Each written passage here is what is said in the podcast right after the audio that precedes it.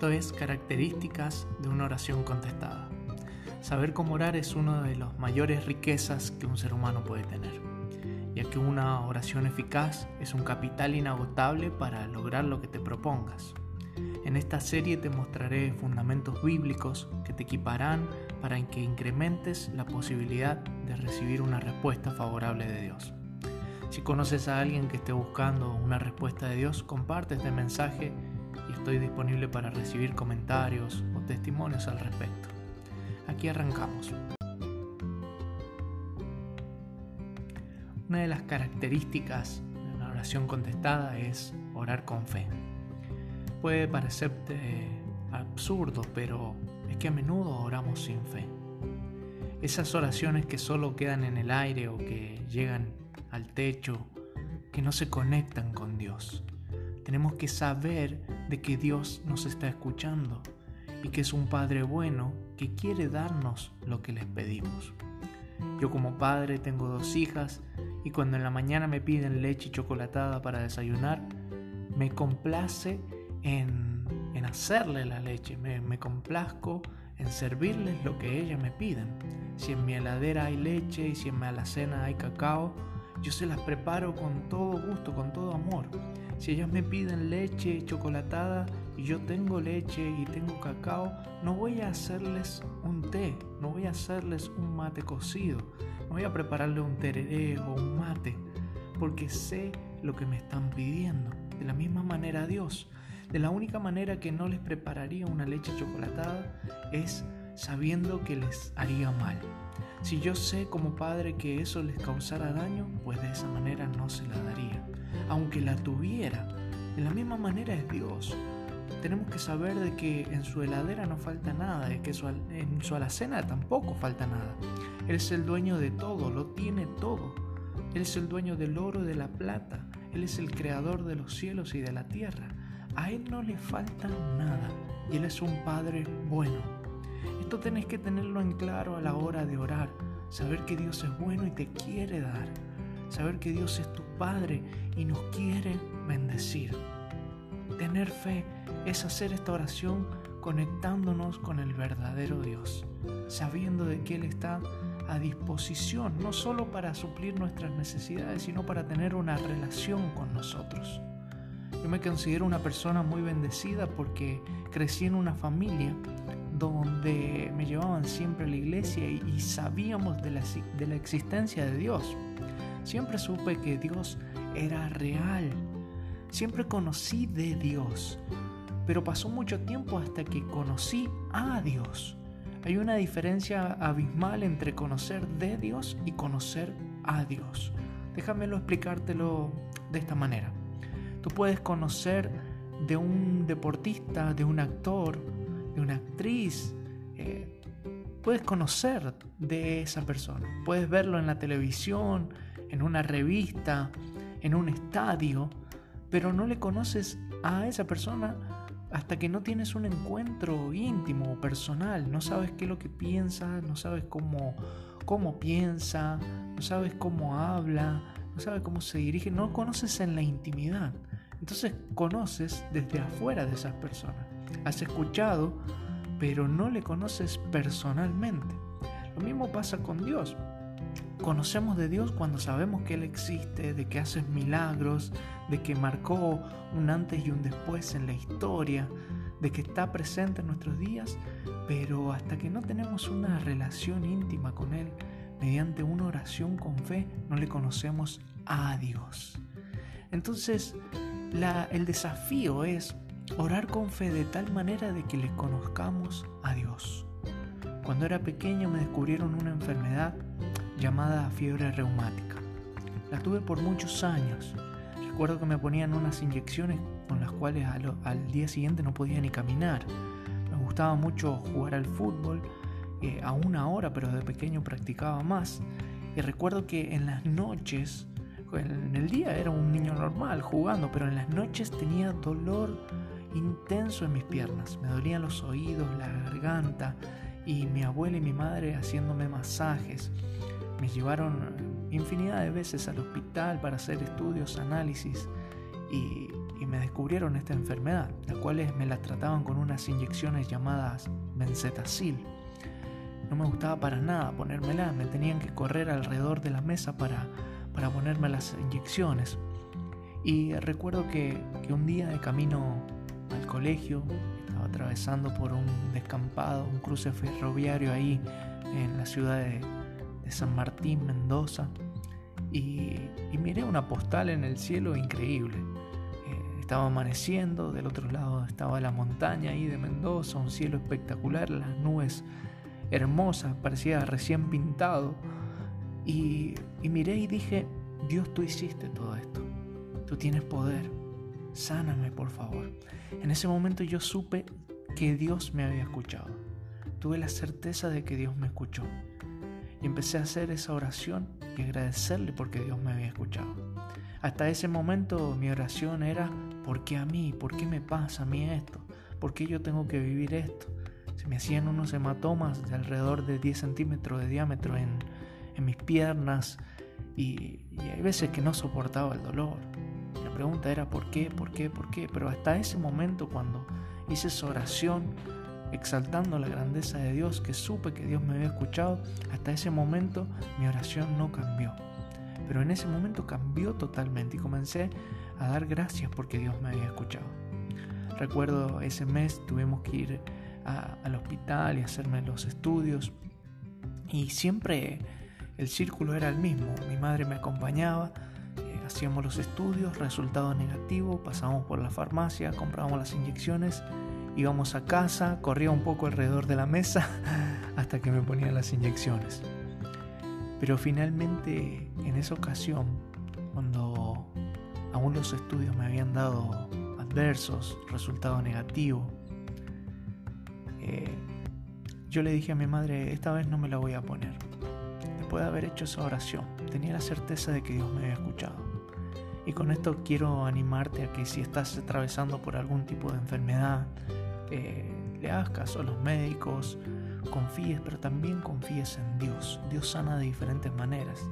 Dios sana por milagros sobrenaturales y sana a través de personas que también son milagros de provisión de Dios. Usa a los médicos para sanarnos. Pero en ese momento yo tenía la certeza de que Dios me había sanado, incluso con resultados adversos. Y mi madre tiene que haber pensado, ok, aquí vamos de vuelta, otra vez a perseguirlo alrededor de la mesa, pero esta vez fue diferente. No me coloqué las inyecciones. Mi madre sufrió mucho, obviamente, porque lo hacía por amor, como todo buen padre, quiere que su hijo o que sus hijos estén bien. ¿Qué padre no, no quisiera que sus hijos estén bien? Entonces llegó el próximo mes y me tenía que repetir los estudios y yo sabía que si me daban eh, resultados adversos nuevamente me tenían que poner otra vez las inyecciones. Mi madre ya me había advertido ya. Pero cuando hicimos los estudios, para la gloria de Dios, eh, salieron los niveles normales de AELO en sangre, que es la unidad con la que se mide la fiebre reumática. Y recuerdo haber mirado a mi madre y le dije, ¿viste? Dios me sanó.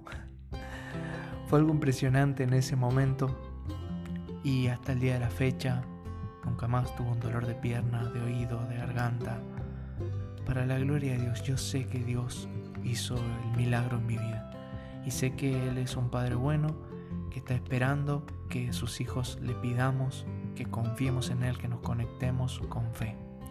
Para mi madre, si hubiera existido algún remedio inmediato para no tener que pasar tantos años conmigo de aquí para allá, eh, llevándome al, médico, colocándome las inyecciones. Si hubiera sido un existido un remedio inmediato, de seguro mi madre lo hubiera conseguido.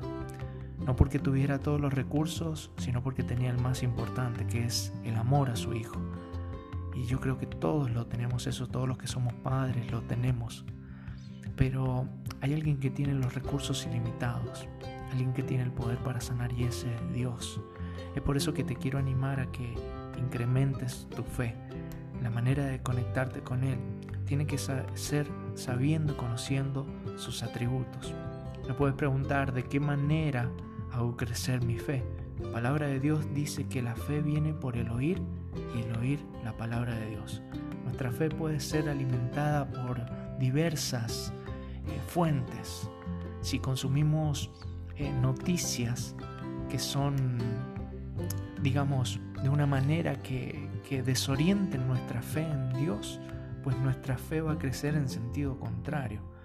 Si consumimos muchas noticias de, eventos catastróficos, de problemas, eh, nuestra mente, nuestro espíritu se va a llenar de todo eso. Ahora con lo de la enfermedad, la pandemia, el COVID, si consumimos muchas noticias de esas, nuestra, nuestra inmunología, nuestro sistema de defensas baja, disminuye. Nuestro sistema inmune se debilita. Pero si consumimos eh, palabra de Dios, nuestra fe correcta crece. La, la, fe, dice la palabra de Dios en Hebreos 11:6, la describe, dice, es la garantía de lo que se espera y la certeza de lo que no se ve.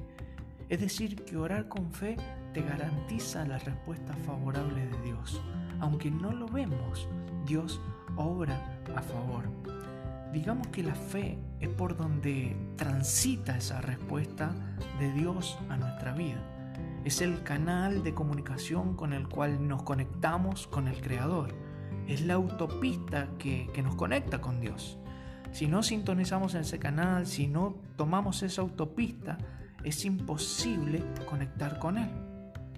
Dice Hebreos 11:6, en realidad sin fe es imposible agradar a Dios, ya que cualquiera que se acerque a Dios tiene que creer que Él existe y que recompensa a quienes lo buscan.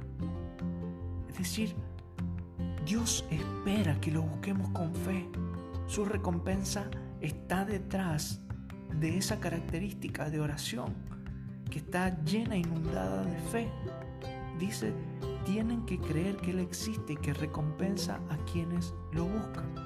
Génesis 15:6 dice, Abraham le creyó a Dios y le fue contado por justicia. Es decir, a Dios le agradó que Abraham le creyera en esperanza contra esperanza. Él ya era grande, tenía más de 70 años, Dios le había prometido una descendencia abundante, pero para su pensamiento racional, él ya era viejo y su esposa también, pero le creyó a Dios en esperanza contra esperanza, es decir, en medio de la adversidad le creyó a Dios y eso le fue contado por justicia. Y en reiteradas ocasiones la, palabra afirma que, que es contado por justicia tener fe en Dios. Él es el que nos hace justo y nos justifica. A través de, de la fe en Dios, Abraham consiguió la promesa de bendición todas las naciones, para todas las generaciones. esa herencia perpetua, ese favor, la gracia de Dios que puso en, en, Abraham para bendecir a muchas generaciones, transitaron por una autopista llamada fe. Porque le creyó a Dios, le fue contado por justicia y por su fe vivió esta vida Zoé, que es esta vida en abundancia, en esta vida en plenitud que solo Dios da. Tenés que usar tu fe. El apóstol Pablo escribió a la, iglesia en Roma, en el capítulo 12, eh, en, Romanos 2, en Romanos 12, capítulo 3, dice, por la gracia que se me ha dado les digo a todos ustedes, nadie tenga un concepto de sí más alto que el que debe tener, sino más bien piense de sí mismo con moderación, según la medida de fe que Dios le haya dado. Todos tenemos, todos tenemos una medida de fe. Y si usamos, si la usamos, Dios no tardará en responder. No compares tu fe con la de otros, no pienses que a ti Dios no te escucha, activa tu fe. Dice la palabra de Dios que si nuestra fe fuera como un grano de mostaza, le pediríamos a una montaña que se mueva y se moverá. Es decir, que la fe es un condimento, es una característica esencial para una oración contestada. No podemos dejarla de lado, tenemos que tenerla presente. En Mateo 14, versículo 29, dijo Jesús, ven, le dijo a Pedro. Y Pedro bajó de la barca y caminó sobre el agua en dirección a Jesús. Pero al sentir el viento fuerte tuvo miedo y comenzó a hundirse. Entonces gritó, Señor, sálvame. Enseguida Jesús le tendió la mano y sujetándolo lo reprendió. Hombre de poca fe, ¿por qué dudaste? Presta atención en esto. Le dijo, hombre de poca fe, ¿por qué dudaste?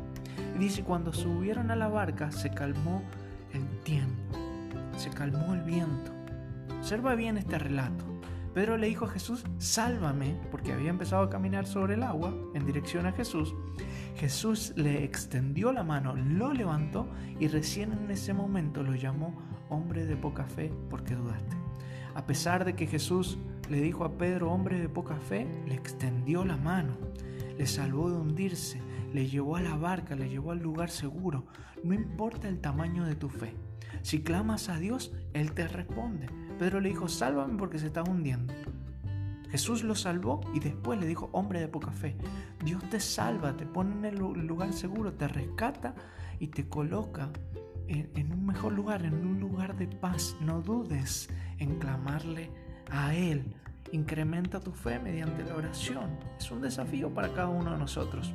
Juan 14, 13 dice, cualquier cosa que ustedes pidan en mi nombre, yo la haré. Así será glorificado el Padre en el Hijo. Lo que pidan en mi nombre, yo lo haré. Esto es tremendo, son palabras de Jesús para cada uno de nosotros. Jesús dijo en Mateo 21, dice, le aseguro que si tienen fe y no dudan, le respondió Jesús, no solo harán lo que he hecho con la higuera, sino que podrán decirle a ese monte, quítate de ahí y tírate al mar, y así se hará. Si ustedes creen, recibirán todo lo que pidan en oración. Es tiempo de activar tu fe, de conectarte con Dios, de creerle, porque si hay alguien que lo puede hacer, ese es el Shaddai, nuestro Dios todopoderoso. Una oración hecha con fe cambia todo. Cuando oremos, cuando ores, tienes que saber de que tienes un Padre, de que tiene todo el poder, de que tiene toda la autoridad que pueda existir, de que es un Padre que te ama, que obra a tu favor, de que Jesús ya nos dejó la autoridad, nos, nos dejó el camino, nos marcó el camino. Y no importa por qué tribulación estemos atravesando, si clamamos Jesús, sálvame, Él nos salva, nos levanta y exhorta nuestra fe. Que a partir de este momento tú puedas hacer y practicar estas oraciones con fe, sabiendo de que Dios te escucha. Y aunque que no lo veas, Él te está escuchando y Él está obrando a tu favor. Escuché una vez decir que tenemos que ser constantes en la oración, en el pedido de las cosas, en el pedido de las cosas, porque hay un pasaje que dice, cuando Jesús estaba enseñando, estaba hablando de un juez malo que una viuda le pedía que le hiciera justicia y el juez malo, para que la viuda no lo dejara de molestar, le hizo justicia. Y Jesús contó esta parábola. ¿Cuánto más Dios eh, va a hacer justicia? Pero tenemos que entender bien esta parábola, porque Dios no se compara con un juez malo. Juez malo. Dios es alguien, un padre bueno, que está solícito para hacernos justicia, que está solícito para bendecirnos, para contestar nuestras oraciones. Él es bueno y es bueno en gran manera. Entonces cuando hagamos una oración no tenemos que golpear y perseverar como si Dios fuera el juez malo, que lo tenemos que cansar. Mi recomendación es que ores y a partir de ese momento comiences a agradecerle a Dios por la respuesta favorable. Es decir, pedirle a Dios tu leche chocolatada y al momento siguiente decirle gracias porque me la estás preparando. Que el Señor te bendiga y te bendigo para que a partir de ahora tus oraciones estén cargadas de fe.